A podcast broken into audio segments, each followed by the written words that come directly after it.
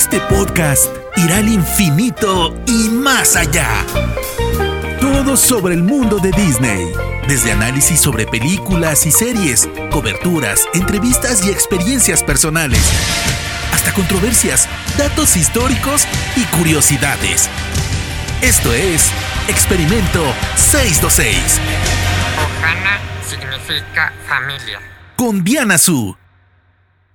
Bienvenidos al episodio número 56 de Experimento 626, un podcast dedicado a todo lo que tiene que ver con el universo de Disney, o sea, películas, series, parques temáticos, Pixar, Lucasfilm, Marvel Studios, etc. Yo soy Diana Su, me pueden encontrar en Twitter y en Instagram como arroba-diana Su y también en mi canal de YouTube Diana Su. El hashtag de este podcast es Experimento626 y para quienes no sepan por qué rayos se llama así mi podcast, es el nombre original de Stitch. Stitch, de Lilo y Stitch, es mi personaje favorito de Disney, ergo, por eso le puse ese nombre a este podcast. En esta ocasión vamos a platicar sobre la película número 24 del universo cinematográfico de Marvel que es Black Widow. Es curioso porque al día de hoy Pixar y Marvel Studios, Marvel Studios con el universo cinematográfico de Marvel, llevan la misma cantidad de películas estrenadas. En el podcast pasado, justamente, hablé de la película número 24 de Pixar, que es Luca,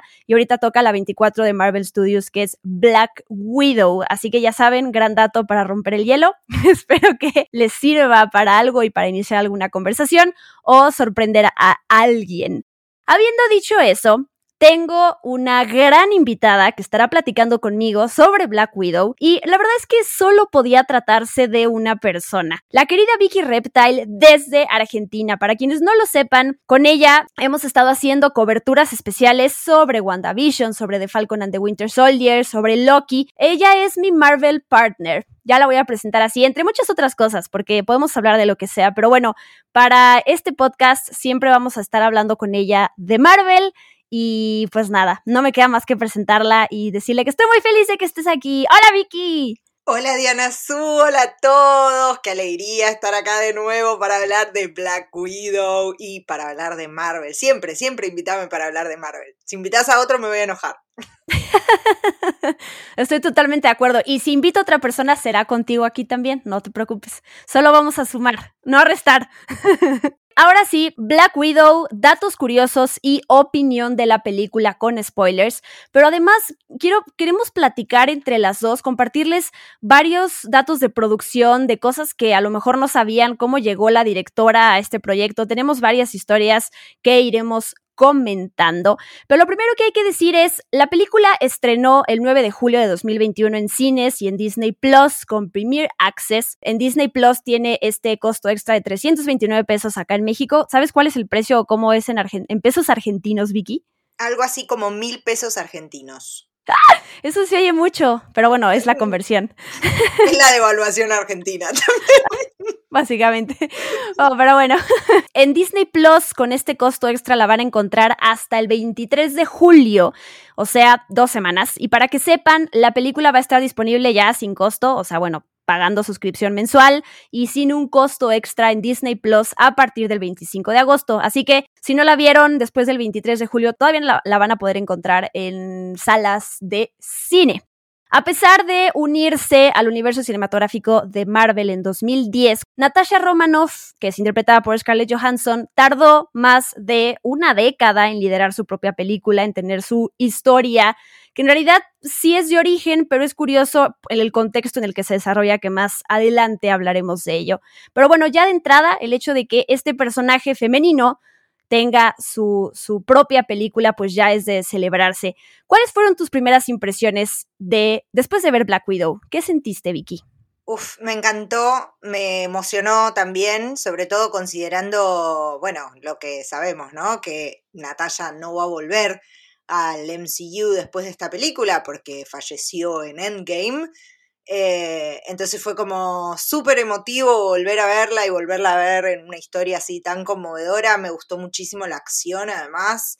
Eh, la verdad es que me gustó mucho más de lo que esperaba.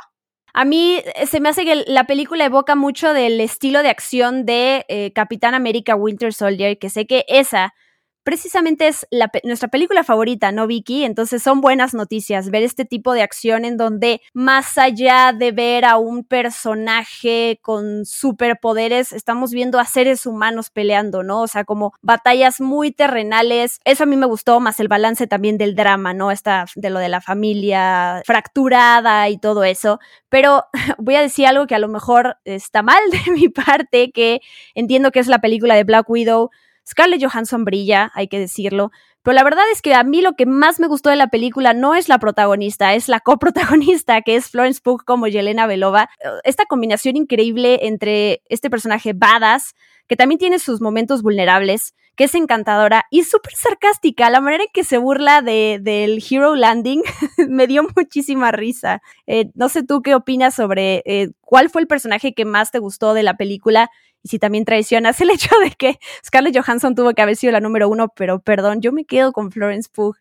Ay, es que a Florence Pugh donde la pongas es como se roba la pantalla. Qué mujer, ¿no? A mí también me encantó y Elena y creo que fue lo que más me gustó de la película. Y digo, no está del todo mal. Vos decías, tal vez está mal que diga esto. No está del todo, del todo mal pensando que es la que va a llevar el manto de Black Widow ahora. Digo, está bien que nos encariñemos con ella. Está muy bien. Es como un gran pase del manto de un personaje genial como el de Natalia, que desde la primera vez que la vimos allá a lo lejos en el tiempo, nos encantó. A esta nueva Black Widow que vamos a tener seguramente en el futuro y que también nos encantó la primera vez que la vimos. Está bien. Es cierto, y además se nota una evolución del personaje después de, dijimos hace rato, una década de que fue introducido el personaje en el MCU. Se agradece también que sí notes una evolución, ¿no? Pero eh, si le sumamos además a Rachel Weisz, le sumamos a David Harbour, la verdad es que creo que la dinámica entre actores es muy disfrutable. O sea, se, piensas que es una familia verdadera, ¿no? Que la puedes encontrar allá afuera y eso es gracias también a la química que tienen ellos. Dejando eso de lado, creo que Creo que la, la, película como thriller de espías funciona bien, pero sí yo quiero decir que es una película que siento que no sobresale más allá de lo que tenía que cumplir, ¿no? Creo que es una película que sus elementos funcionan bien, el, los actores, la dinámica, la acción, pero no es que se haya vuelto como la mejor película de, de, origen, la mejor película de espías, o wow, voy a recordar esta escena. Yo creo que cumple hasta ahí, pero tampoco me parece una película que vaya a trascender más allá de eso. No sé qué opinas. Sí, yo creo lo mismo. A diferencia de lo que me pasó, vos mencionabas hace un ratito eh, Capitán América y el Soldado del Invierno, eh, que para mí también es mi película favorita de Marvel. Me parece que cuando la vimos nos cambió la vida esa película. Eh, creo que esta está muy bien, está en esa línea, como vos bien señalabas, pero sí, no me parece que vaya a ser la película destacable así. Igual tiene muchos puntos fuertes que iremos explorando en este podcast, pero sí, también creo que va a estar como en, la media, en la media de las películas del MCU y de los thrillers de espías, va a estar ahí. Sí, y creo que una cosa que yo siempre estoy buscando es el mismo nivel eh, que, ten, que tiene el protagonista, el héroe, el superhéroe o superheroína en este caso, bueno, heroína de la historia, que es que el villano también tenga ese peso, ¿no? Y a mí este, el villano de esta película es completamente olvidable. Entiendo que hay otros temas que eran más fuertes, eh, lo de la familia, pero sí, siento que el villano también, o sea, si me preguntas como... Y, lo leí en general, ¿no? Esta, esta revelación de Taskmaster, esta parte de, de este villano que quiere controlar, son como los típicos las típicas razones que motivan a un villano, que son bastante, bastante obvias, nada creativas, como esta parte de quiero, soy un villano y quiero dominar al mundo. Creo que no hay mucho trabajo ahí tam, tampoco de esa parte, y entonces eso a mí me, me, tira eso en las películas, ¿no? Me pasa igual con las de Disney, ¿no? Cuando ese villano no está a la altura de nuestro protagonista, es como, ah, me falta un gran pedazo. Sí, además creo que tiene un problema importante con el tema del villano, porque supuestamente es una figura muy poderosa, Dracov, pero no lo vemos eso, ¿no? Es como toda una cuestión discursiva. Ah, sí, mis viudas hacen esto, mis viudas hacen lo otro. Bueno, mostrame, mostrame qué es lo que hacen. Porque desde la parte discursiva es como, bueno, puedo elegir creerte o no, pero no me mostrás el real peligro de este personaje y todo el poder que tiene. Como solo lo vemos en esa última charla que tiene con Natalia, esa pantalla donde se muestra todo y es como, ok, pero realmente no vemos la influencia de Dracov en el mundo, el peligro que representa, por qué es tan buscado. Y creo que ahí se pierde un poco la construcción del villano, porque en las buenas historias es así, no me lo tenés que decir, me lo tenés que mostrar. Y acá nos no lo muestran, ¿no? Es como, solo vemos a las viudas ahí peleando, sí, hermosas coreografías, vemos a Taskmaster también peleando, muy bien, muy interesante esto de que puede replicar, pero no vemos el verdadero poder de Dracov y es como, por eso pasa inadvertido, ¿no? Claro, cuando, siento que cuando e, e, es este villano que no es lo suficientemente intimidante, que no es lo suficientemente amenazador como para que tú como espectador entres en el juego en el que tu, tu superhéroe, tu superheroína podría ser derrotada, por más que en este caso sepas que Black Widow va a llegar al final de las de estas primeras películas del MCU porque ya sabemos cómo y dónde muere. Es fundamental que construyan a este personaje que de verdad tú sientas que en algún momento puede derrotar a tu, a tu heroína, ¿no? Que casi casi la puede matar. ¿Y cómo lo dices? O sea, esa construcción está esta parte del discurso, está en el papel escrito, ¿no? Pero ahora demuéstrame por qué realmente estás a ese nivel de poder terminar con Black Widow, con su familia y con todo eso. Y la verdad es que cero se siente esa amenaza y pues entonces le, le, resta también como credibilidad a toda esa parte, ¿no? O sea, ya sabes lo que va, lo que va a pasar, en ningún momento realmente sientes que tu personaje realmente eh, está en problemas. Sí, tal cual, coincido, coincido coincido con todo. Platiquemos rápido sobre la taquilla de Black Widow, por lo menos digo, ya veremos cuál va a ser su recaudación final en la taquilla global, tomando en cuenta además que estamos en pandemia, ¿no? Seguimos. Eh, Disney informó que Black Widow recaudó más de 158 millones de dólares en su primer fin de semana en la taquilla mundial en cines. Pero a mí lo que me llama la atención es que por primera vez habló de sus números en Disney Plus con Premier Access a nivel mundial y revelaron que la película recaudó en este primer fin de semana en Disney Plus 60 millones de dólares. Y bueno, eh, habría que tomar en cuenta la cantidad de suscriptores y bla, bla, bla, para en realidad llegar a la conclusión de que si son buenos o malos números para eh, estar dentro de la plataforma de, streaming. Pero lo que yo me pregunto es por si es, a ver, si revelaron estos números con Black Widow, quiere decir que con Cruella o con Raya y el último dragón no los revelaron porque sí no fueron buenos y no, no quisieron, o, sí me llama la atención que es como entiendo, Netflix tampoco es que revelen sus números a Amazon de repente, ¿no? Pero lo hacen cuando tienen unos números así gigantes, entonces no le habrá, también, no le habrá ido tan bien a estas dos películas antes, no lo sabremos.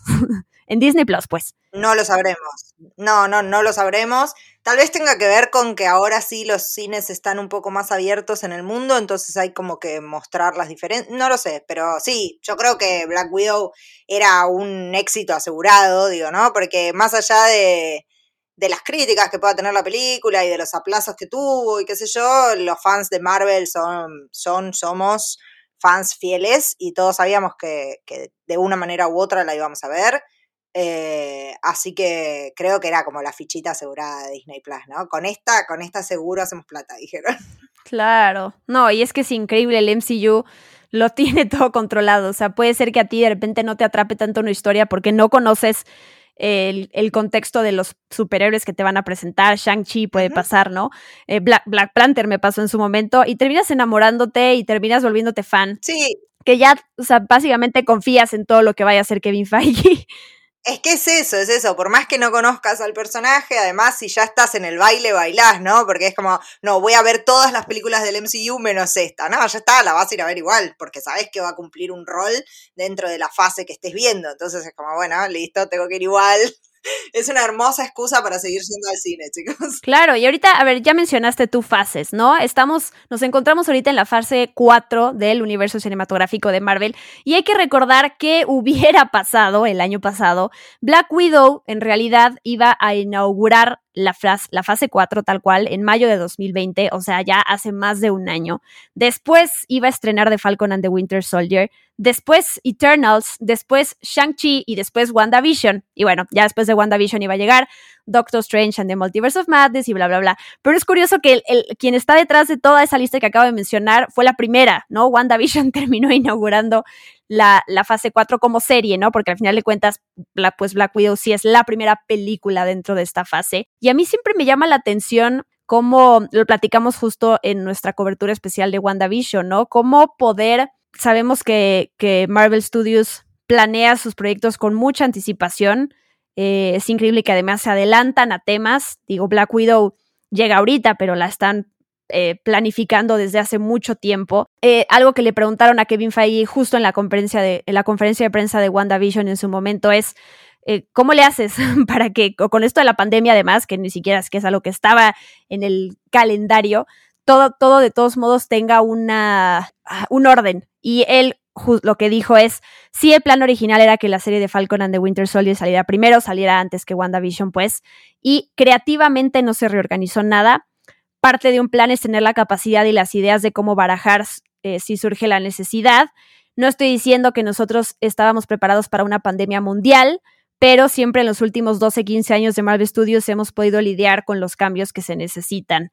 Eh, lo cual yo lo aplaudo porque, o sea, sí sabemos que hay muchas escenas post créditos, cosas que se quedan abiertas y que se explican mucho tiempo después, pero bueno, aún así, con, con toda esta, con todo este orden que llevan los más de 10 años el MCU, la verdad es que me imagino que les, les temblaron las piernitas en algún momento de no poder, no saber cómo encajar esto, pero lo lograron. Sí, deben haber transpirado, ¿no? Debe haber sido como, ay, ¿qué hacemos ahora? Pero también creo que ahí está la clave de su éxito, ¿no? En esa precisión que tienen y en esa capacidad de barajar distintas opciones para enfrentarse a las adversidades, ¿no? Que les van apareciendo, que en este caso es una pandemia, digo, algo completamente inesperado. Está la clave del éxito, porque ahí demuestran que son profesionales que realmente tienen un proyecto a muy largo plazo pensado y con el cual pueden jugar, con las fichas de ese proyecto pueden ir jugando para acomodarse a lo que venga, ¿no? Me parece, a mí me deslumbra, es como, estos tipos tienen todo pensado, es increíble. Tal cual. Y lo único que sí podemos decir que, que cambió eh, drásticamente, eh, entre comillas, por estos cambios de fechas de estrenos, es que el, el personaje de Julia Louis Dreyfus, Valentina Alegra de Fontaine, que aparece en la escena post créditos de Black Widow, iba a ser la primera vez que la íbamos a ver, pero en realidad nosotros ya la conocemos por The Falcon and the Winter Soldier, quien ya haya visto la serie, que me imagino pues todos los que estamos escuchando esto. Entonces, eh, pues ya hablemos de esa escena post créditos. Digo, estoy empezando por el final, pero ya que, ya que hicimos eso, pues vamos con la escena post créditos de Black Widow. ¿Por qué no? Bueno, y es que además igual tiene, voy a defenderte en todo, tiene algo de lógica empezar por el final, porque cronológicamente es lo que nos corresponde, ¿no? Digo, después de Endgame, lo lógico es que veamos algo que se venía reclamando desde hace mucho tiempo, que era una escena de, de conmemoración de la muerte de Natasha, ¿no? Es como, tuvimos el velorio de Iron Man y había muchos memes circulando como Vision y Natasha que se murieron, bien gracias, los velaremos en otro momento. Eh, bueno, ahora por fin vemos, ¿no? La tumba de Natalia con algunos recuerdos que le dejan sus fans y a Yelena, su hermana, ahí llorándola. Fuerte, una escena fuerte una escena fuerte y se le, se le, acerca precisamente este personaje de Valentina Alegra de Fontaine, pero yo no sé tú, Vicky, pero me dio miedo así, un miedo que duró cinco segundos, como esa escena post créditos sí es, digamos, del presente, ¿no? Después de lo que pasa en Endgame, porque ya murió Natasha Romanoff, sí sentí en cualquier momento que como para tener una excusa o dejar abierto el hecho de que ella puede regresar en cualquier momento, así sentí que algo iba a pasar, como que le iba, no sé, a chiflar de lejos o se iba a ver una sombra y dije, híjole, a ver si nos reviven a Natasha Romanoff o nos dejan como que, como que nos dan a entender eso para ver si la, la reintegran en algún momento, pero no pasó, afortunadamente. Afortunadamente, tal cual. Me hubiera desilusionado mucho si fuera así. Digo, es durísimo perder a los personajes principales, pero también es necesario para mover la narración hacia adelante. Así que estoy de acuerdo con que ni ella, ni Iron Man, incluso el Capitán América me duele en el alma, pero no tienen que volver a aparecer. Ya está, ya cumplieron. Es momento de pasar el manto.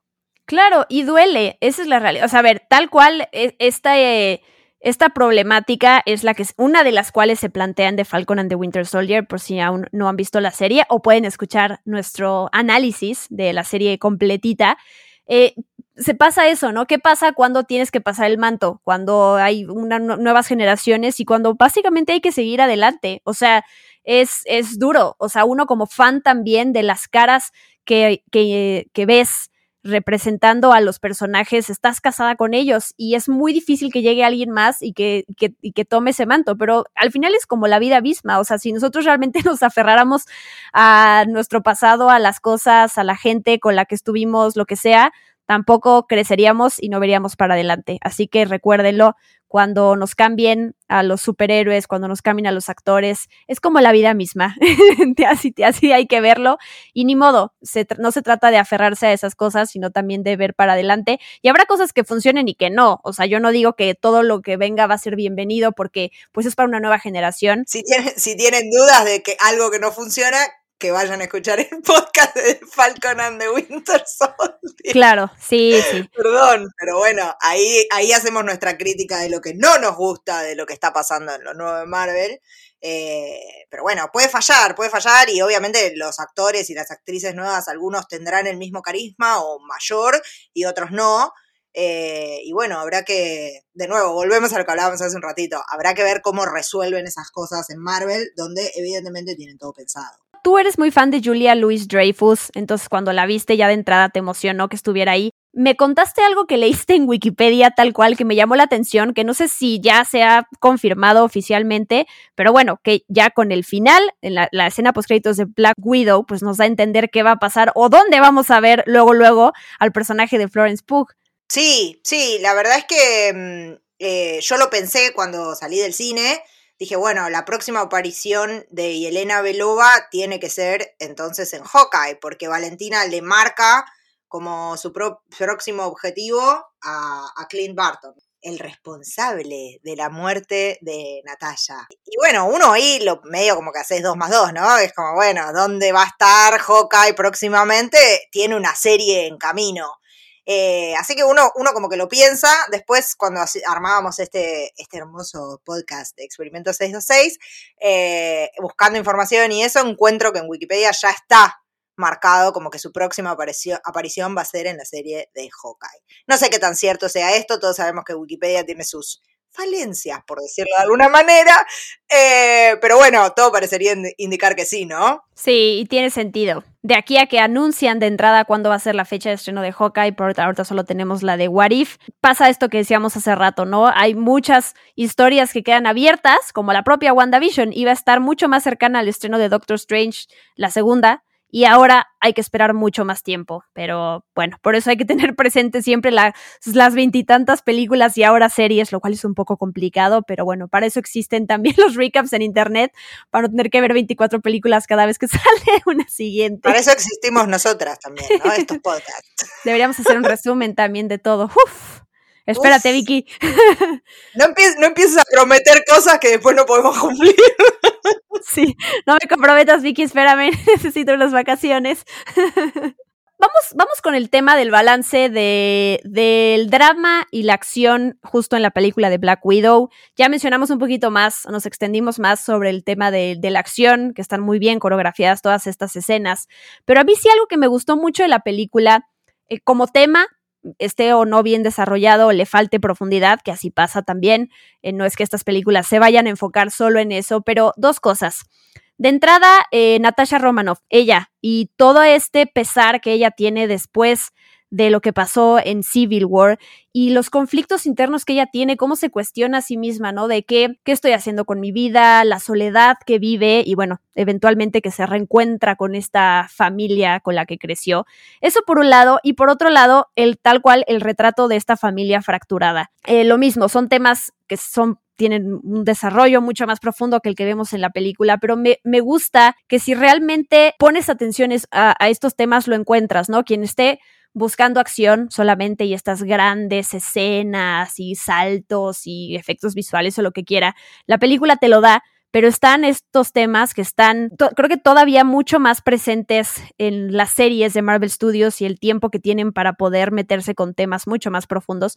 Pero a mí esos dos los rescato. Me gusta mucho verlos ahí y creo que se les da su tiempo, ¿no? Estas, estas comidas que tienen ellos como familia después de no haberse visto en tanto tiempo, traiciones, pero al mismo tiempo está esta lealtad, cómo crecieron, ¿no? El pasado de Natasha Romanoff y de, y de Yelena me gustan, me gusta, creo que son las cosas que más disfruté. Sí, Sí, a mí también me, me gustó mucho eso. Me gusta primero encontrarnos con el personaje, ¿no? En este contexto de haber sido una persona muy solitaria, haber encontrado un lugar en el mundo que era con los Avengers y de nuevo encontrarse en esa posición de vulnerabilidad, ¿no? De estar sola. Antes era su fortaleza estar sola, ahora es un momento vulnerable del personaje y eso es lo que le abre la puerta también a, a poder revisitar su propia historia, ¿no? Y ver cómo se convirtió en esa mujer solitaria, fuerte, etcétera, que después encontró un lugar con los Avengers. Bueno, ¿qué pasó antes de todo eso? Poder revisitar ella misma las decisiones que fue tomando y, ver un poco qué, qué hubiera cambiado de todo eso, ¿no? Como amigarse un poco con su persona para después poder seguir adelante. Me parece ya eso un hallazgo, ¿no? Y creo que es algo que se había buscado, no es una historia de origen 100%, porque no es que la vemos a Natalia antes de, todo, antes de esa primera película de Iron Man en la que apareció, eh, sino como en un intermedio, eh, pero nos explica un poco de su historia y, y cómo llegó a ese momento. Y también me gusta esto de la familia, ¿no? Es como, ¿cuál es mi lugar en el mundo? ¿Cuál es mi identidad también, ¿no? Esto de, me parece una escena muy fuerte cuando habla con, con Melina el tema de su madre, ¿no? De que la madre no la había abandonado, ¿no? Como, como poder tener presente de dónde venimos, quiénes son las personas que nos quisieron, etcétera, eh, como una pieza fundamental de nuestra identidad, eso me encantó. Claro, y al final el tema de la familia disfuncional, que todos lo tenemos, ¿no? O sea, siento que existe como este término de familia disfuncional, pues es que todos tenemos una, todos lo vivimos y también hace que te puedas conectar con los personajes, ¿no? Esta dinámica increíble entre hermanas, ¿no? Estas hermanas que se molestan, pero que cuando necesitan la una de la otra, ahí están. Todo este lado sarcástico que tiene Yelena y de burlarse de su hermana, pero al mismo tiempo se puede unir a ella en, en la acción y eso me encanta de la película. Y también siento que toda esta parte del de, eh, empoderamiento femenino también se da de una manera muy natural y orgánica en la película. No tenemos estas escenas también de eh, bueno, siempre nos vamos, creo que siempre vamos a hacer referencia a esta escena de Endgame en donde se juntan todas estas superheroínas y que decimos, Dios mío, no nos lo quieren, no nos lo quieren explotar más en la cara. Pero sí, yo creo lo mismo, ¿no? Y tiene que ver un poco, me parece, con los orígenes de esta película. Esta película surge se empieza a escribir, como vos decías, hace muchos años atrás, en el 2017, en pleno movimiento Me Too y todo, y es como una historia de, mujeres, de mujeres sororas, de mujeres que quieren dejar de ser vistas como objetos, eh, y me parece que además Scarlett Johansson está un poco en esa búsqueda también, ¿no? Es una mujer sin dudas hermosa por donde la mires, pero que quiere salir de ese rol un toque, ¿no? No soy solo la, la chica linda, tengo talento, te, hago ciertas cosas, etcétera. Digo, cualquiera que haya visto entrevistas de Scarlett sabe que cada vez que le hacen una pregunta, ¿puedo decir una mala palabra? Claro. ¿O me van a retar? No, hombre, claro que Una puedes. pregunta, perdón, perdón, una pregunta pelotuda sobre el vestuario, sobre si usa ropa interior abajo del vestuario, se recalienta en las entrevistas. Entonces me parece que está claro que también está la mano de Scarlett Johansson atrás de todo esto, ¿no? De que no es una cuestión forzada, sino un, una idea que ella trae y que quiere, quiere imprimirle a su personaje y a su historia. Claro, desde su rol como productora. O sea, ella se involucró también en esto y en encontrar a la directora que le parecía más correcta. Ahorita vamos a llegar a eso, pero bueno, ya hablaste del, del contexto de la película y podemos extendernos más eh, con eso. Black Widow se desarrolla entre Civil War e Infinity War, ya lo sabemos. A mí me parece muy interesante desde el lado de la dirección, pero también el lado de la interpretación de Scarlett Johansson, porque es, es como una manera de regresar en el tiempo y saber que estás interpretando a tu personaje eh, no, no avanzando, sino eh, como yendo para atrás, ¿no? En un momento preciso del tiempo, que pasa también un poco con, le pasó a Tom Hiddleston con Loki, ¿no? Que es este personaje que tiene que regresar a otro año y a partir de ahí desarrollar una historia. Se me hace interesante también por el lado de la interpretación de, de Scarlett Johansson, ¿no? Que, que le da una oportunidad de explorar a su personaje del pasado, ¿no? No ese personaje hasta donde llegó en, en Endgame, porque pues ya no ya no hay más allá después de Endgame para ella. Otra cosa que me gusta del contexto y del nuestro personaje principal es que justo no es esta superheroína eh, martillos mágicos o super trajes superpoderosos o no sé, tiene un parentesco cósmico, ¿no? Es esta ex espía rusa asesina que tiene justo todas estas dudas encima y eso también me encanta porque siempre está este elemento superheroico en las películas del MCU, pero aquí tal cual es una persona común y corriente, ¿no? Entre comillas.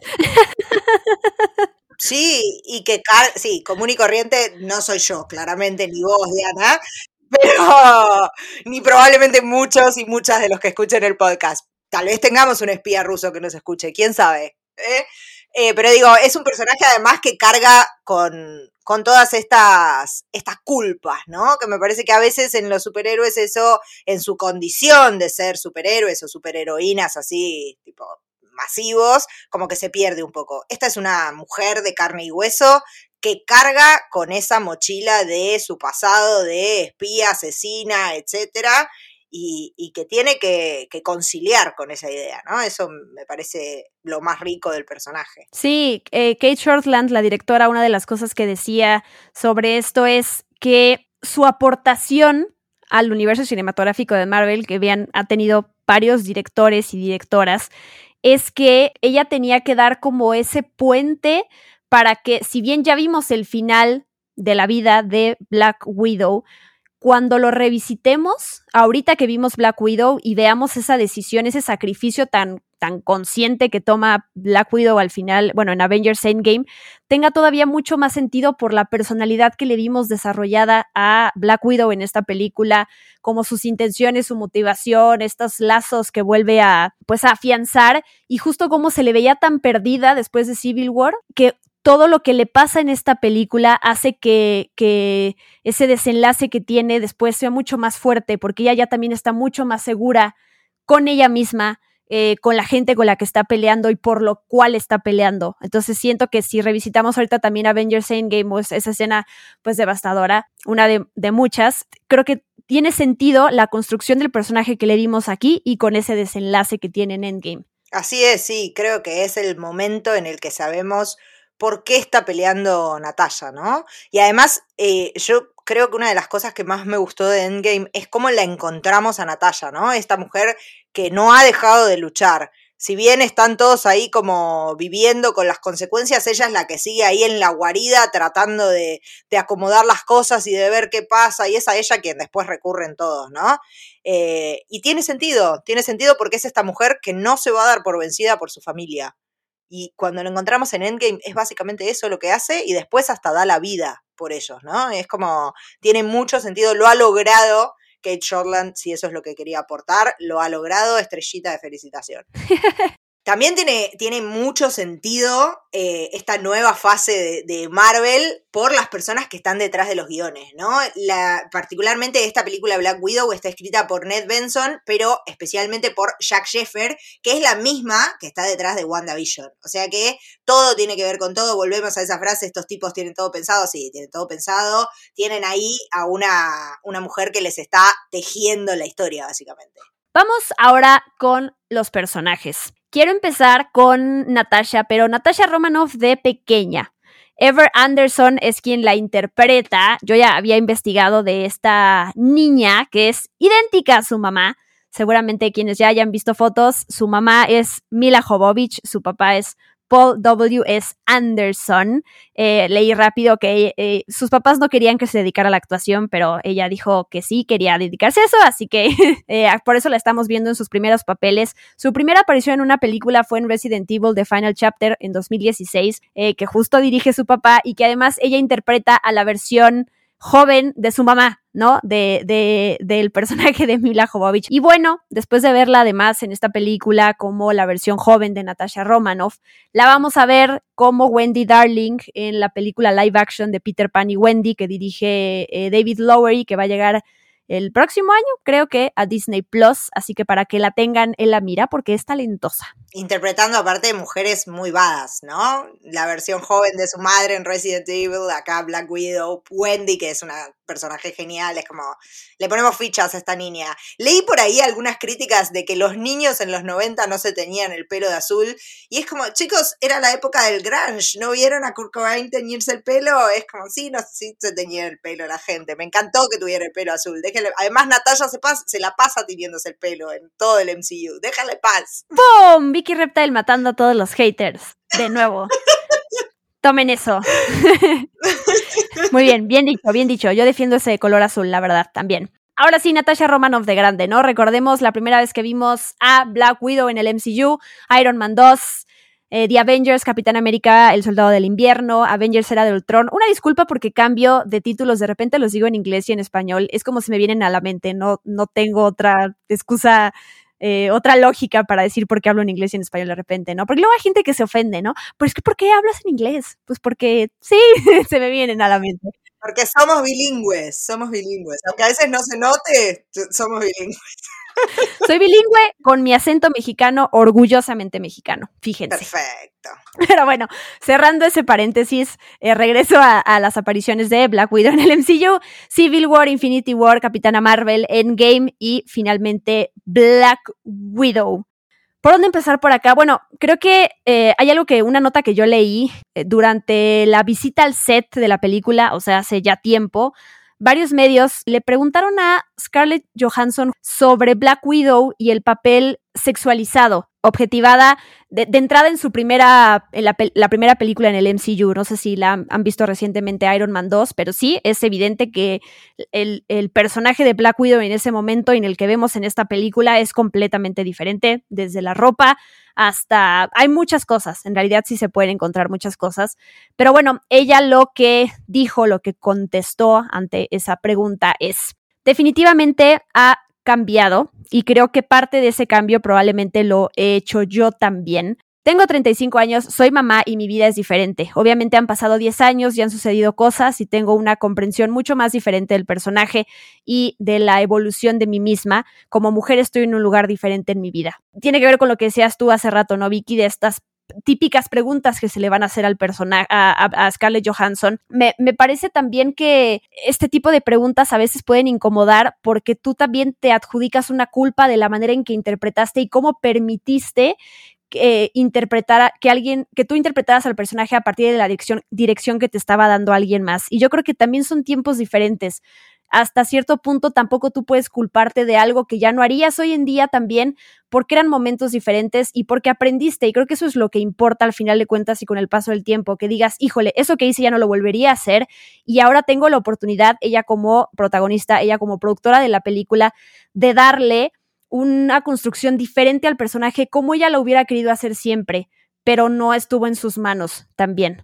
Sí, creo que es como vos decís, ¿no? Hay que poner en contexto. Cuando salió su primera aparición, fue hace una década atrás, y hay muchas cosas que se deberían haber discutido en ese momento, seguro, ojalá los hubiéramos discutido hace 100 años atrás también, ¿no? Pero no, ahora está saliendo esta discusión, estamos repensando un montón de cosas a la luz de las luchas feministas sobre todo, eh, entonces no podemos juzgar ni a Scarlett, ni a Marvel incluso, ni a Disney, ni a nadie, eh, por el hecho de hace 10 años atrás no, es, no estar a tope con estas discusiones que no se estaban dando. Está buenísimo que después de 10 años, y ahora sí, con todas estas discusiones puestas sobre la mesa, empecemos a repensar a los personajes y está buenísimo que, como vos decís, ¿no? Scarlett tiene la posibilidad de seguir interpretando a este personaje una década después.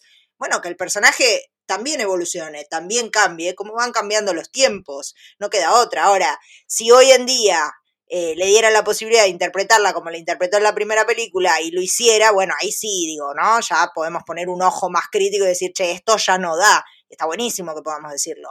Pero el personaje ha cambiado como han cambiado los tiempos. Claro, reitero, creo que sí hay cosas que se pueden, se puede tomar acción hoy en día, ¿no? Eh, sobre todo con cierta gente que abusó, gente que no, no hizo las cosas o que en su momento no fue, no fue observada y se le permitió hacer cosas. Y entonces, ¿qué pasa? Que hoy en día esa gente justo ya no está a cargo de producciones, digamos que en nuestro, en nuestro círculo, ¿no? Pero creo que independientemente de eso, la persona que interpretó los papeles de manera que no hubiera querido, ¿no? O con lo que no se sentía cómoda, creo que la mejor reflexión que puede hacer es, hoy en día aprendí de esto y lo voy a hacer diferente, ¿no? A lo que voy es como no sentirse culpable de, consigo mismo, porque también condenarse por cosas del pasado no tiene sentido, o sea, como el que el sentido es ir para adelante y evolucionar y, y claro, a veces pasa, ¿no? Que actores, directores, productores, lo que sea, hay papeles que ya no quieren nunca más enseñar en su vida porque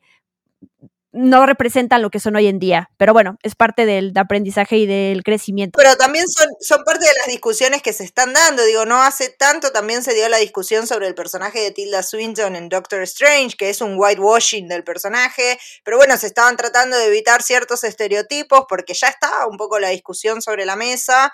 Y en ese momento todavía no se tenían las herramientas para seguir pensando cómo podían transformar ese personaje para que no cayera en el cliché y en el estereotipo y no hacer un whitewashing. Eh, bueno, hoy en día ya sabemos más o menos para dónde enfilar. En ese momento no, el, el, mundo y las discusiones nos van llevando a abrir cada vez más la cabeza y está buenísimo a todos, a los que actúan, a los que vemos las películas, a los que las producen, etcétera. Hay que seguir apostando y seguir dialogando sobre estas cosas y seguir mirándonos y teniendo ojo crítico, pero sin matarnos, ¿no? La gracia está en eso, en cambiar, en cambiar y en evolucionar. Claro, y rápidamente sobre los otros personajes, bueno, yo solo quería mencionar sobre Florence Pugh, que soy tan fan de ella. Yo la conocí por Lady Macbeth, la vi en Luchando con mi familia, aunque ahí trae pelo negro, eh, Mujercitas, Midsommar, de verdad, creo que ni, no tiene ni más de 10 películas o con algunos cortometrajes y es impresionante el talento que tiene esta actriz y, es, y es muy, muy única, siento que es muy genuina, siento que es, es muy Florence Pugh, ¿no? O sea, no sé si se entiende eso, no se ha dejado manipular ni, ni cambiar por lo que hace y, o sea, me encanta como esa, eh, ese, ese talento que es ella, pero bueno, más allá de eso, ¿Qué podemos, qué nos puedes compartir sobre los personajes y en los cómics? Bien, y Elena Belova. Y Elena Belova aparece por primera vez en Inhumans número 5 en el año 1999.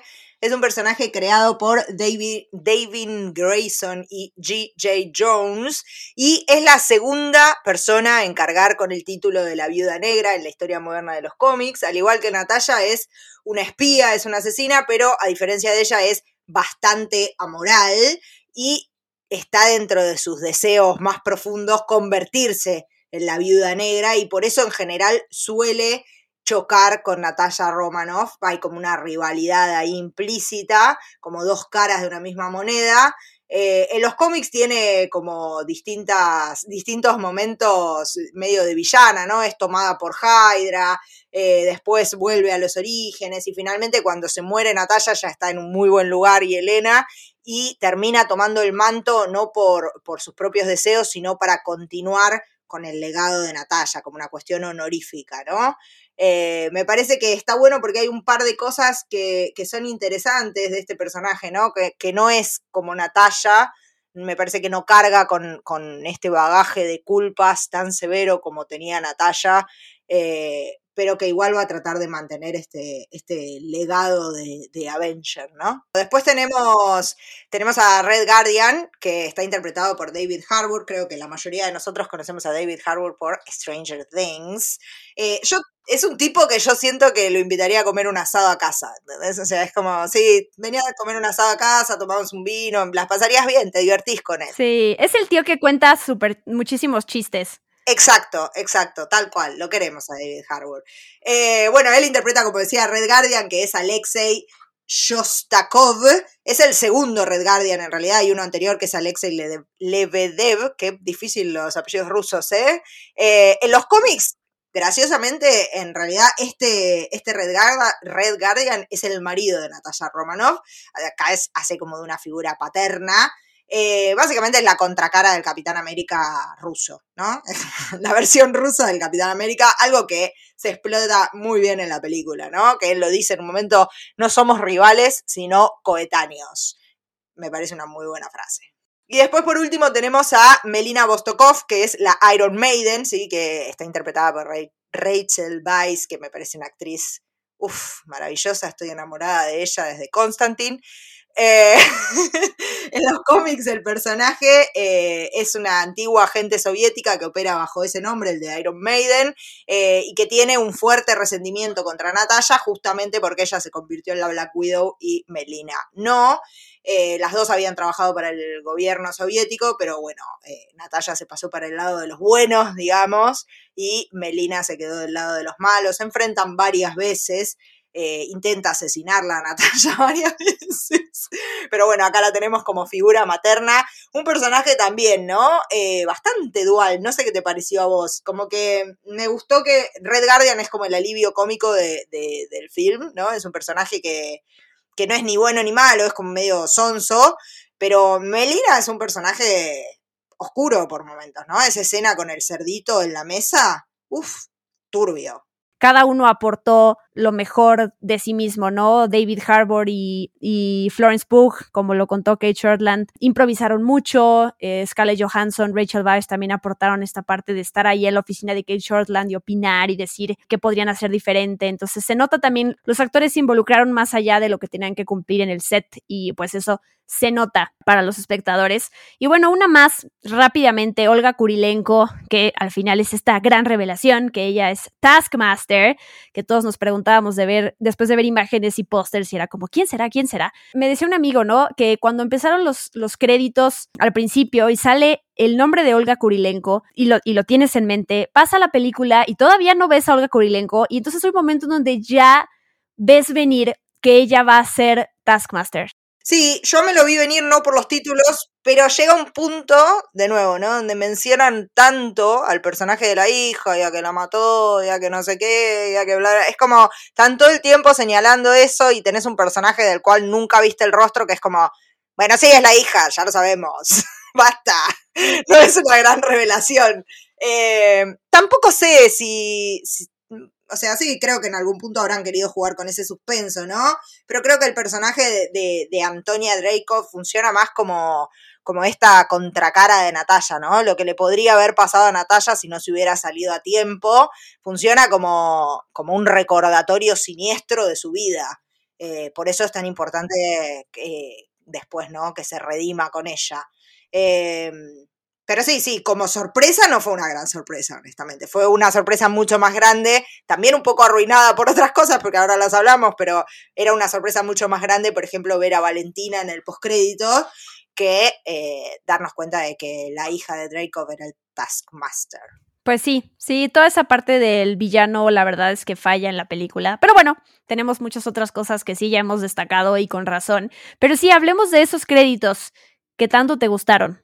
Uf, me encantaron esos créditos. Me, pienso en ellos y se me pone la piel de gallina. De hecho, cuando estaba preparando mis notas para grabar este podcast, estaba escuchando la banda de sonido de, de Black Widow y volví a escuchar esa versión de Smells Like Teen Spirit de Nirvana. Y es como, uy, Dios, qué versión. Y esas imágenes así como de archivo, eh, medio periodísticas, y que ahí sí creo que está muy bien construido el terror que sienten los personajes, porque además son niñas, son niñas indefensas a las cuales están sometiendo a un entrenamiento cruel eh, cuando están ahí, son muy chiquititas, y, con esa canción que pinta muy bien la época, la ira de la época, pero una versión distinta. La verdad que esos títulos, las dos veces que vi la película me pusieron la piel de gallina, eh, cuando escuchaba la canción de nuevo, esa versión increíble, también es como me la voy a guardar en mi playlist esa versión, claramente. Bueno, ya tengo que preguntarte si te gustó el score. Ya lo mencionaste tantas veces y ya lo tienes en tu playlist, que la respuesta es sí. La respuesta es sí, está a cargo del escocés Lorne Balfe. Eh, creo que la versión esa de Smells Like Teen Spirit es como de lo mejor de la música que se escucha, pero tiene varias canciones conocidas también, ¿no? Está, creo que hay una versión de, de Chandelier, de decía. Está interesante, la musicalización está muy interesante en la película. Sí, y una cosa que yo quería mencionar también, la Unión Soviética y todo eso, hay que tomar en cuenta, Kate Shortland lo dijo, que pues, también trabajaron con un historiador, ¿no? Alguien que estuvo ahí también enseñándoles poemas y platicándoles de historias a Natasha Romanoff de chica y de grande, a Scarlett y a Ever, justo para que supieran un poquito de, ese contexto y pudieran sumar, sumárselo a su interpretación, para que, para que sepan que claro que está tomado eso en cuenta también la parte histórica, verídica de la historia, ¿no? Sí, y yo leí por ahí también que Kate, Kate Shortland estuvo mirando muchas películas y documentos bélicos como para imaginarse cómo hubiera sido la inclusión de las mujeres en esos momentos, ¿no? Porque acá estamos hablando de un ejército de mujeres, básicamente. Bueno, cómo sería, y estuvo ahí como indagando un poco en la cuestión bélica y lo femenino, cómo se, complementan, que creo que se nota. Las imágenes de, de todas las viudas entrenando y como esa idea del poder que tienen esas viudas está, está ahí en esa búsqueda que ella hizo. Nos quedan un, par de temas más para mencionar. De entrada yo quería decir sobre Tony Stark, porque sí hubo gente que, fans que estaban esperando ahí un cameo de Robert Downey Jr., que al final no sucedió. Justo en una entrevista con Total Film, la directora Kate dijo que sí, que inicialmente hubo discusiones sobre todos los personajes, ¿no? ¿Qué personaje puede entrar, que además puede generar expectativa? Y bueno, los cameos también es algo que vemos muchísimo en el NCU, no es, no es una cosa nueva. Pero bueno, lo que al final Kevin Feige fue el que, fue, fue el que dijo esto. Natasha Romanoff no necesita a los chicos en esta película, ¿no? No querían que se sintiera como que necesitara apoyo y querían que estuviera ella sola. Y yo lo entiendo, ¿no? Esa es la película de Natasha Romanoff, de Black Widow. Pasó también con WandaVision y también todas estas frustraciones que tuvimos con la no aparición de Doctor Strange. Pero yo lo entiendo, ¿no? Siendo además esta que va a ser la única, la última película de Scarlett Johansson como Natasha Romanoff, como Black Widow, siento que eh, estuvo bien que no, que no pasara. O sea, puedo entender como eh, la inclusión de Doctor Strange en la próxima película de Spider-Man o que estuvo antes eh, Tony Stark, pero aquí sí siento que, no venía el caso, ¿no? Y que, que, la gente creara esa expectativa de a quién vamos a ver, justo le quitaba el, el, foco al personaje de Scarlett Johansson, entonces, pues, ¿para qué? ¿No? Sí, más si pensamos en un personaje como Tony Stark, que estamos casi seguros que tampoco vamos a volver a ver. Entonces, si lo ponías en esta película, totalmente, girabas el foco de Natalia Romanoff a Tony Stark y no tenía ningún sentido. Esta es nuestra carta de despedida para Natalia y está muy bien que no aparezca casi nadie más que ella. Sobre el diseño de vestuario de la película, hay un dato que me gustó mucho. Jani Temim, que es la diseñadora de vestuario de Black Widow, dijo que estaba muy feliz de que Scarlett Johansson dijo que este traje que usó para la película de Black Widow ha sido el traje más cómodo que ha usado de todas las películas en las que ha estado en el MCU. Y bueno, les, les leo cómo lo explica la diseñadora de vestuario. Dice, entre las costuras dejamos de 2 a 3 milímetros de tela elástica para dar un poco más de espacio y para que se pudiera estirar más. No queríamos que se sintiera como un traje apretado esto también tiene que ver porque Scarlett Johansson ya había contado que justo para la primera película de los de, Avengers tuvo muchos problemas con su traje porque se sobrecalentaba y entonces cuando eso le pasó hasta empezó a alucinar, no se sentía cómoda con eso. Entonces sí fue importante también que ella se sintiera cómoda y además el traje está increíble.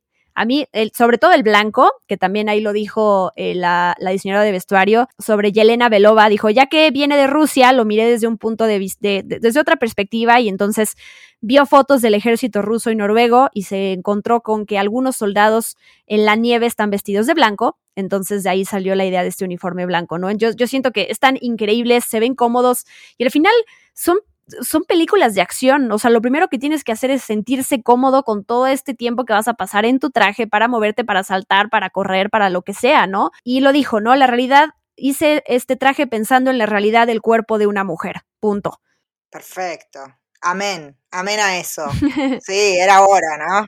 Era hora. Es un poco también lo que pasó con, con Lady Loki Sylvie, ¿no? Que agradeció a su, a su vestuarista también porque le había dejado las cremalleras para que pudiera amamantar a su hijo en el traje, ¿no? Como estos detalles que tienen en cuenta que hay un ser humano ahí adentro y que está bien que estamos contando historias de superhéroes, pero igual el actor o la actriz siguen siendo seres humanos.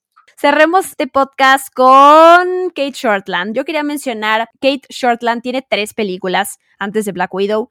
Somersault y Lore y Berlin Syndrome.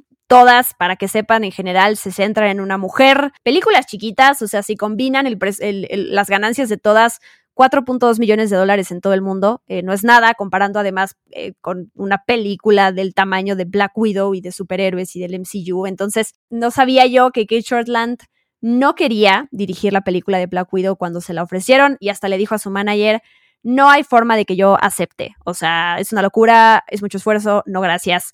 Y quien a fuerzas quería traerla a bordo y quien peleó por ella y quien hasta hizo una llamada de Zoom para poder convencerla fue la propia eh, Scarlett Johansson. La segunda película de Kate Shortland, que es Lord, le gustaba mucho a Scarlett Johansson, entonces ella dijo, para mí era muy importante que la persona que dirigiera esta película tuviera que haber hecho una obra maestra y luego algunas otras buenas películas. Entonces, para ella, Lord justamente es una obra maestra para quienes la quieran buscar y verla y es una película perfecta según ella, ¿no? Entonces, buscó a la directora y tuvo un Zoom con ella y se ve que la directora esquivaba el tema y se pusieron a hablar de sus películas favoritas y de sus cosas favoritas y de repente se ve que la la hija de Kate Shortland se acercó ahí al Zoom y entonces Scarlett le dijo, ay, a ver, quiero conocer a tu hija. Y entonces, como que eso le gustó a la directora, ver esta parte humana de Scarlett Johansson y que no, no cambiara nada de ella mientras estaba hablando con la directora, con la hija, ¿no? Que fuera ella misma. Y entonces, bueno, eso la dejó pensando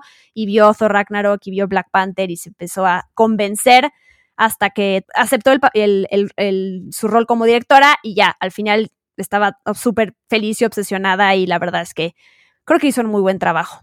Y qué padre además que se le abran las puertas a estos directores pequeños. Sí, directores pequeños y sobre todo directoras pequeñas. Eso me encanta, ¿no? Pensando ahora que vamos a tener Eternals con Chloe Zhao detrás de, de sobre la silla de directora, es como qué bueno que empecemos a tener estas otras miradas en películas que, como vos decías, ¿no? Si juntamos la taquilla, ¿cuánto fue que dijiste de todas las películas de Kate Shortland? Va a ganar con Black Widow, es como, wow, ¿no? Qué diferencia, qué, qué salto de liga, porque además también son esos directores chiquitos los que traen este nuevo aire que después de una década de películas, obviamente que es necesario, necesitamos ver algo distinto, algo que nos continúe la historia, pero que nos dé algo nuevo. Y estas personas con miradas por ahí que vienen desde otro lado, ¿no? Eh, me parece que es las que pueden como, como darle esa forma de revivir al MCU. Sí, hay, hay por ahí una historia digo, no sé si sea verdad o no, pero de, hay una, digo, hubo varias directoras que hubieran podido estar en la silla de, de, Black Widow. Creo que hasta la propia eh, Chloe Zhao en algún momento, pero bueno, terminó dirigiendo Eternals. Pero hay una directora argentina, Lucrecia Martel, que leí que en, en 2018 se negó a dirigir Black Widow, que porque los ejecutivos de Marvel le habían dicho, no te preocupes por las escenas de acción, nos encargaremos de eso, ¿no? Eso dicen, eso dicen, ¿no? Y que ella también dijo que no le interesaba para nada la estética de Marvel que era como, no me gusta nada. Si vieron las películas de Lucrecia Martel, tiene sentido. sí, tiene sentido que no le interese la estética de Marvel. Hubiera estado bueno, ¿no? Digo, ver esto que yo decía recién, una directora con una mirada completamente diferente hacer una película de Marvel. Pero bueno, no todos están, digo, Lucrecia Martel ya tiene por ahí un nombre mucho más conocido, eh, entonces puede darse el lujo de decir, mm, no me interesa Marvel poniéndome como en sus zapatos, ¿no? De alguien que dirige películas pequeñas y que le gusta así, porque además tiene la libertad de expresarse como quieras, por más que en el MCU te digan, uy, bueno, te puedes expresar como quieras, pues al final hay cosas que cumplir, ¿no? Yo sí lo vería como un reto, ¿no? Como esta parte, te vamos a dar un presupuesto que nunca en la vida creerías que hubieras podido manejar y volver después a lo que haces, ¿no? O sea, mientras la visión, la manera de contar la historia de tu película, la manera de tratar a los actores y de dirigirlos vaya con tu visión. Yo creo que como reto el que te den muchísimo dinero y te digan vas a hacer esta película del MCU y después vuelvas a lo que hacías, no, no creo que te traicione a ti mismo. O sea, sé que hay directores que dirán que MCU es un una caca, pero yo lo vería como un reto, ¿no? Te digo, mientras no te traiciones a ti mismo, creo que está padre, ¿no? Sí, bueno, pero está un poco esa discusión en, eh, en, el cine, ¿no? Existe el cine, el cine de autor, el cine de verdad y las basofias del MCU y, y de DC y todo eso. Existe esa mirada. Yo también creo que es un gran desafío eh, poder contar una historia del MCU de otra manera y dándole un toque especial. Digo, está buenísimo, está buenísimo demostrar que podés hacer eso. Salís de ahí, es como, ¡ja! Mira lo que dice, no te, no te para nadie después de eso. Claro, pero siempre, siempre y cuando no te digan como esta historia de, bueno, tú encárgate de las escenas de, de la cena, de la familia, y nosotros nos encargamos de la acción, ¿no? Eh, ahí sí está horrible porque te están diciendo básicamente como mujer tú no puedes tener la visión para eso. Ahí sí estaría mal, pero sí, bueno, dejando ese ejemplo de lado, la verdad es que creo que como reto también eh, está bueno. Pero bueno, sé que es una, como dices, es una discusión mucho más amplia y eh, habrá quien esté de acuerdo o no. Yo consumo de todo tipo de cine y este, cine pequeño, cine grande, cine de millones de dólares, cine que no, eh, cine clase B, de todos los géneros. Entonces, ¿qué te digo? Yo soy alguien que vas a defender todo siempre y cuando haya ética a la hora de trabajar con todas las personas y dignidad. Así es, así es, así es. Además, cuanto más y más variado, más se te abre la cabeza. Así que pues sí. hay que ver de todo, hay que ver de todo para criticar, chicos. Es así. Tal cual. El futuro, ya habíamos hablado de esto, pero quiero cerrar el podcast con, con este tema. ¿Qué va a pasar con Scarlett Johansson? Ella ya dijo que no tiene planes de volver a interpretar tal cual a Black Widow. Además, pues ya se murió su personaje, pero siempre hay posibilidad de estos cameos en otras películas y series o lo que sea. Pero lo que sí dijo ella en una. Bueno, de entrada, Kevin Feige ya dijo que está emocionado de poder seguir trabajando con ella de cualquier forma posible. Y lo que ella dijo es: Estoy muy satisfecha con esta película y que esta película sea mi último capítulo eh, eh, con esta identidad que tengo en Marvel, que es con Black Widow, pero sí dijo de que le encantaría poder seguir participando en el MCU de otra manera, ¿no? A lo mejor otro personaje o algún otro rol como productora, hasta como directora, no se sabe, ¿no? Como que no se quiere cerrar las puertas. Ay, sí, ¿te imaginas ver una película del MCU dirigida por Scarlett Johansson? Ya está, ¿Cuándo? se puede sacando las entradas, díganme cuándo nada más.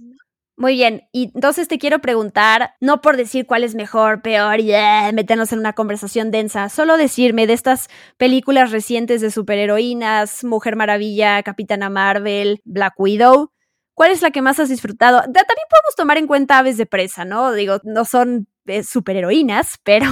Bueno, pero están ahí, están ahí. Eh, Qué difícil, ¿no? Eh, voy a hacer, voy a decir solamente la que más me gusta, que creo que es esta, y cerquita le viene Capitana Marvel. Em, uh. Sí, me gusta la estética noventosa, ¿qué decirles? eh, ok. No voy a decir más nada. Yo me quedo con Wonder Woman, la primera. La segunda es un desastre. A Vicky no le cae bien Gal Gadot. Ni, ni la llegué a ver la segunda. No, no solo no me cae bien ella, me parece una actriz horrible. O sea, es hermosa, ¿eh? Si viene a proponer, si viene a proponerme casamiento, me caso. Se me hace que sí, no tiene una sola expresión. Vi la uno, no me gustó nada, y la dos, ni siquiera el amor que le tengo a Pedro Pascal logró que la vea. Lo entiendo, o sea, no, no, no se me hace que, que sea una actriz que brille tal cual su manera en desgarradora de actuar, pero creo que le queda bien y hasta ahí. Yo lo que quiero es que esta sea siempre una conversación sana, ¿no? O sea, que puedas decir, a mí no me gustó Capitana Marvel por esto y esto, o a mí no me gusta Iron Man por esto. O sea, no, no estoy hablando de que sea femenino o masculino el protagonista, más bien el hecho de que no te guste algo, pero lo puedas, lo puedas justificar. O sea, decir, ¿por qué no conectaste con la, con, con la interpretación de esa actriz, actor y con la historia? ¿Por qué no te llegó, no? Más allá de querer destrozar por querer destrozar. No, aquí cosas sanas, muchachos. Cosa sana, la discusión sana. No, sí, tal cual. Creo que de todas las que mencionamos, digo, Wonder Woman, eh, Capitana Marvel y Aves de Presa, esta es la que más me gusta. Aves de Presa me gusta mucho también, me divierte.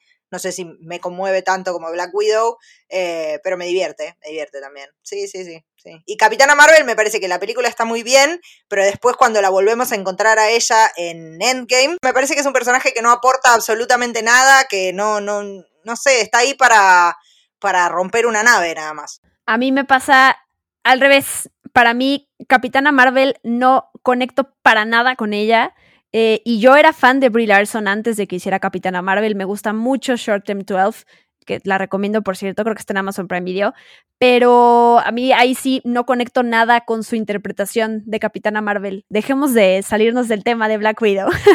ya dijimos todo, ¿no se nos olvida nada? Creo que no, no, estamos bien. Súper. Entonces, esto fue un podcast dedicado a Black Widow. Obviamente, como ya saben, nos encantará saber su opinión en qué están de acuerdo y en qué no están de acuerdo con todo lo que dijimos y utilicen el hashtag experimento 626 y arróbenos como guion bajo de Anazú, bueno, no, primero la invitada, perdón, como arroba Vicky Reptile y arroba guion bajo de Anazú y el resto de tus cosas, Vicky, dilas. Me pueden encontrar, bueno, como arroba Vicky Reptile en Twitter, en Instagram, me pueden encontrar en Spoiler escribiendo artículos, en el podcast Que Ver haciendo recomendaciones en menos de 10 minutos y en Radio Cooperativa en Argentina AM770 los jueves por la tarde con una columna de cine y series. Creo que eso es todo. Buenísimo, eh, por cierto, los y las invito a ver la entrevista que tuve justo con la directora Kate Shortland. Está en Spoiler Time y está en mi canal de YouTube y algunas de las cosas que platicamos ella las mencionó y me las compartió, entonces las los quería invitar para que la vean y la escuchen después de eh, escucharnos a nosotras. Recuerden que todos los episodios de Experimento 626 están en Spotify, en Amazon Music, Apple Podcasts, Google Podcasts, iBooks, iHeartRadio, y en demás plataformas donde escuchan podcasts. Muchas gracias de nuevo por escucharnos. Yo soy Diana Su y me despido. Bye bye. Esto fue Experimento 626 con Diana Su. Gracias por acompañarnos. Los esperamos en el próximo episodio. Hakuna Matata.